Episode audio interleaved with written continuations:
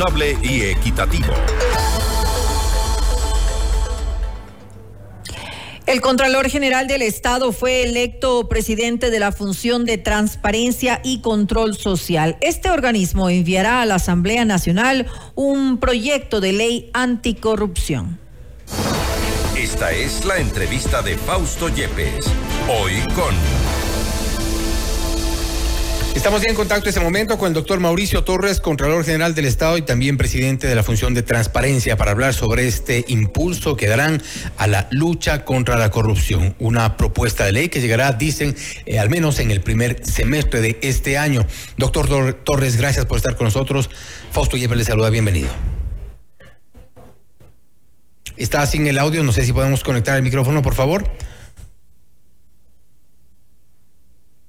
Estamos esperando que sigue, sigue apagado el micrófono, a ver si podemos encenderlo. Estamos en contacto ya para nuestros oyentes. Ahí le escuchamos, perfecto, ahí le escuchamos. Estamos listos. Buenas noches, Fausto. Mucho gusto estar con ustedes. Gracias, doctor Torres. Eh, hablamos de esta eh, propuesta, lo que se ha anunciado que llegará en poco un proyecto de ley de lucha contra la corrupción. ¿En qué consiste? ¿Cuál será el, eje de esta propuesta que eh, nacerá desde la función de transparencia? Sí, hemos eh, conversado con los miembros de la función de transparencia, con los ocho eh, organismos, y estamos eh, preparando, vamos a hacer mesas técnicas para preparar una ley anticorrupción que será presentada a la Asamblea Nacional como parte de la iniciativa legislativa que tiene esta función.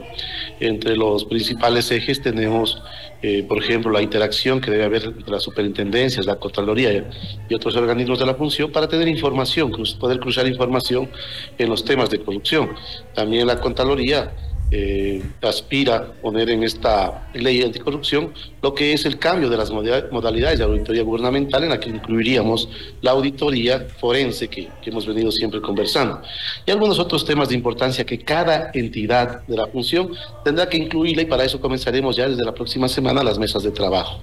¿No será, no es, no es insistir en algo sobre lo cual ya existe normativa y, algo que se, al menos se supone, debería eh, estar operando, por ejemplo, esta coordinación, este cruce de información entre varias instituciones? Usted ha mencionado las superintendencias, por ejemplo, pero, eh, y, me refiero a esto porque también en las propuestas para consulta popular se habla de estos controles al sector público, de, de información respecto de negocios este tipo de información que normalmente ya se debería cruzar. ¿Hace falta una ley? Sí, o sea, tenemos eh, convenios de cooperación interinstitucional. Es importante nosotros ya fijarlo en normativa a la colaboración, inclusive con organismos internacionales que nos puedan eh, proporcionar toda la información que necesitamos. Este cruce lo podemos hacer eh, ahora con pedidos de colaboración, como le decía, y con información que, que nos toca muchas veces esperar.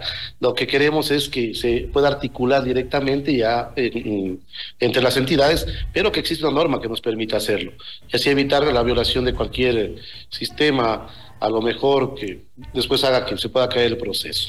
Hay falencias, por ejemplo, ahora que usted ha estado ya al frente de la Contraloría General del Estado, hay falencias en el control de las cuentas públicas. Sí, hemos revisado, eh, no inclusive por falta de normativa en el aspecto de compras públicas, sino por la mala aplicación de esta. Hay mucho desconocimiento en la normativa y esto trae consigo el incumplimiento de las disposiciones legales y por lo tanto observaciones que van a tener en los exámenes que se realizan. Y de esto también se desprenden muchas veces sanciones administrativas y civiles e incluso indicios de penal. Hay bastante problema en el sector público con este aspecto. Ahora bien, y a propósito de lo que usted menciona, eh, se ha informado y, un poco en el contexto de la de su eh, designación como eh, presidente de la Comisión de, de, la Función de Transparencia, se ha dicho que desde la Contraloría, desde su gestión, se han impulsado, se han emitido 32 informes con indicio de responsabilidad penal por aparentes perjuicios al Estado sobre los 40 millones de dólares. ¿En qué tipo de contrataciones, en qué o en qué sectores se identifican más este tipo de indicios? Sí, existen 32 informes. En la tarde de hoy incluso firmé cuatro más informes de indicio, estarían 36. El monto es aproximadamente 40 millones de dólares en indicios de responsabilidad penal, que está dado en base a instituciones del sector público y en la mayoría tiene que ver con gobiernos autónomos descentralizados. Eh, esto se envía a la fiscalía y es la fiscalía la que se encarga de hacer la investigación previa y luego eh, se amerita la instrucción fiscal. Nosotros aportamos todo el conocimiento y, las evidencias que tenemos que después tendrán que ser consideradas, ¿no es cierto?, por, la justicia, eh, se amerita como medios de prueba inclusive, pero eso ya es eh, parte de la función judicial. Aquí vale aclarar que esta, estos indicios de responsabilidad penal son a exámenes que se han realizado en, este tiempo, o sea, hablemos eh, a lo mejor eh, en el, eh, al inicio de año, y que se han venido ya en el desarrollo de, de, este año, se han tenido que determinar las responsabilidades. Eh, eh, yo aclaro esto porque hay una confusión que he visto con las eh, declaraciones juramentadas. Las declaraciones juramentadas es muy aparte. En declaraciones juramentadas estamos recién empezando a hacer los exámenes y yo creo que en unos cuatro cinco meses, tal vez seis, tendremos ya resultados de lo que estamos, eh, de los exámenes a estas declaraciones juramentadas de ciertos servidores públicos. Y a propósito también de las declaraciones juramentadas, porque creo que hay mucho, eh, mucho mucha tela por cortar en, en cuanto a las actividades y al control que hace la Contraloría General del Estado, se había mencionado y se había publicado en algún momento, por ejemplo, patrimonios de asambleístas por millones de dólares, funcionarios también sobre los cuales se ha, ha hecho denuncias que han sido públicas. Este tipo de casos merecen quizá algún tipo de tratamiento especial, distinto, cuando ya hay una voz, ya hay una denuncia eh, de por medio? Por supuesto. Eh, eh, tenemos algunos pedidos, algunos requerimientos, inclusive de asambleístas, que nos han solicitado que se haga exámenes de declaraciones juramentadas de ciertos servidores públicos. Eh, la mayoría, yo casi en, todo, en su totalidad se han acogido, están ya planificadas estas auditorías, en algunas ya se empezó inclusive a desarrollar y en otras en el transcurso del, periodo tendríamos que hacerlo. Eh, no contamos con el personal eh, suficiente, porque nos gustaría abordar todo desde el mes de enero, pero sin embargo lo vamos haciendo periódicamente. Ahora ya han salido algunos algunas órdenes de trabajo para hacer ya declaraciones juramentadas. Y es aquí, recién en, en este eh, periodo, lo que vamos a utilizar, lo que es inteligencia artificial, para lo que son declaraciones juramentadas. Pero todavía no estamos implementando el sistema, pero se va a implementar para poder tener una mejor eficiencia eh, en este proceso. ¿Cómo funciona lo eh, esto de la inteligencia artificial en el trabajo de verificación de los patrimonios, por ejemplo, y contrastar información respecto a la declaración juramentada? Ya, de acuerdo al sistema que deberíamos utilizar eh, en forma posterior, aquí nosotros incluimos los ciertos datos que nos requiere el sistema y en base a eso, eh, esta nueva tecnología nos determina cuáles son los servidores que amerita el examen. Y así evitamos desperdiciar recursos humanos, especialmente con servidores que a lo mejor no tienen aumento o disminución de patrimonio. Entonces, eh, hay que ingresar cierta información, ya nos va a decir cuántos servidores del, grupo que pusimos son a los que verdaderamente se, se debe hacer el examen. Lo propio se hará también con la inteligencia artificial respecto de controles en compras públicas, por ejemplo, en lo que usted también ha mencionado, los gobiernos autónomos descentralizados. No, no tenemos eh, preparado todavía el sistema para esto. Eh, estamos recién trabajando en lo que es para declaraciones juramentadas, pero ojalá a futuro, eh, con mm, aportes a lo mejor de, países hermanos, podamos también llegar a tecnificar en esos sistemas y así también optimizar recursos. Preocupa también, eh, doctor eh, Torres, lo que ocurre en la función judicial. Una de las propuestas del presidente Novoa en, la, el planteamiento de consulta popular que ha hecho es, por ejemplo, revisar el patrimonio de jueces y funcionarios judiciales. No obstante, esa es una función que también, eh, cuya atribución tiene la, Contraloría General del Estado. ¿Hay quizá alguna deficiencia o usted en el corto tiempo de gestión ha encontrado deficiencias en este análisis, tomando en cuenta todo lo que hay en el contexto del caso Metástasis.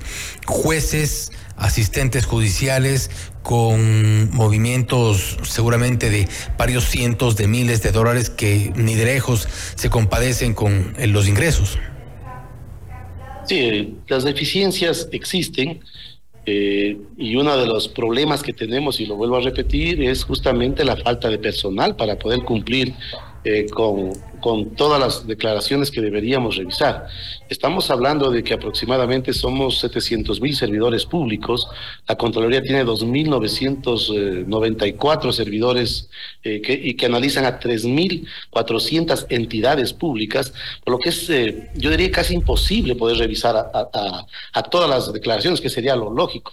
Entonces lo que se hace es que se programa cada año, especialmente con las declaraciones juramentadas que van terminando sus periodos, para hacer un contraste del inicio con el fin o de la periódica con el fin y así lograr determinar si han habido aumentos o disminuciones de patrimonio, que son las alertas que podemos tener.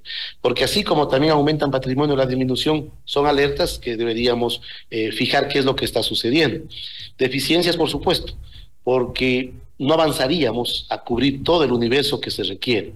Eh, la consulta popular, en la, en la pregunta 8, si mal no recuerdo, establece hacer eh, un examen de declaraciones juramentadas a los servidores de la función judicial, pero también en este aspecto sí da los recursos para 10 meses y con eso poder, ¿no es cierto?, trabajar eh, en lo que más se puede y podríamos cubrir en este aspecto con en base a la pregunta, podríamos cubrir todos los servidores que nos van a requerir en la consulta popular. Es decir, doctor Torres, ¿usted apoya esa pregunta en la consulta popular, tomando en cuenta que, eh, a pesar de que la Contraloría General del Estado tiene ese tipo de atribuciones?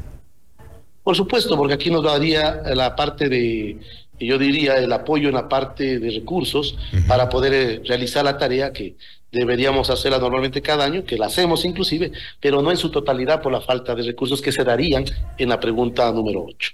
Hay deficiencias, por ejemplo, y con esto termino, doctor Torres, en eh, volviendo un poco al cruce de información, porque también eh, se ha cuestionado de alguna forma eh, la acción de la unidad de análisis financiero y económico en el sentido de que hay muchas economías que no han, no han sido detectadas, muchos movimientos quizá aparentemente no han sido detectados desde la UAFE y ahora los vemos ya, eh, en algunos casos incluso involucrados en el caso de metástasis. Claro, cada entidad realizamos los diferentes eh, niveles de control de acuerdo a nuestras competencias. Lo que sí yo pido y, seguiré pidiendo es tener, eh, inclusive con la ley podríamos hacerlo, pero por la, en la actualidad deberíamos yo creo que cruzar información tendríamos que unirnos los entes de control para hacer ese cruce que nos permita prevenir más que todo antes que después tendría que sancionar.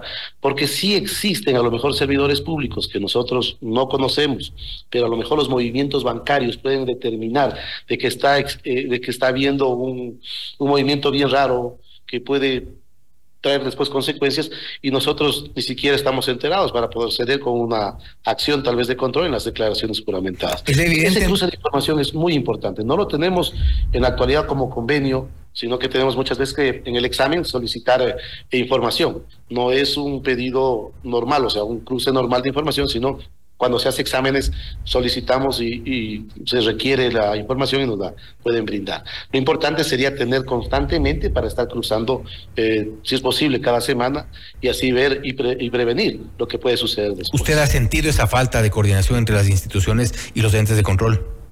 Por supuesto, sí nos falta coordinar tenemos que hacerlo. Yo mismo voy a plantear una reunión con los eh, organismos para poder tener eh, esa pedir esa colaboración entre todos y es algo que va a servir para el país, ¿no? Lo que todo, sobre todo la lucha contra la corrupción, que es lo más importante de lo que estamos comprometidos todos. Esperamos que, que así sea. Doctor Torres, nuevamente, gracias por haber estado con nosotros.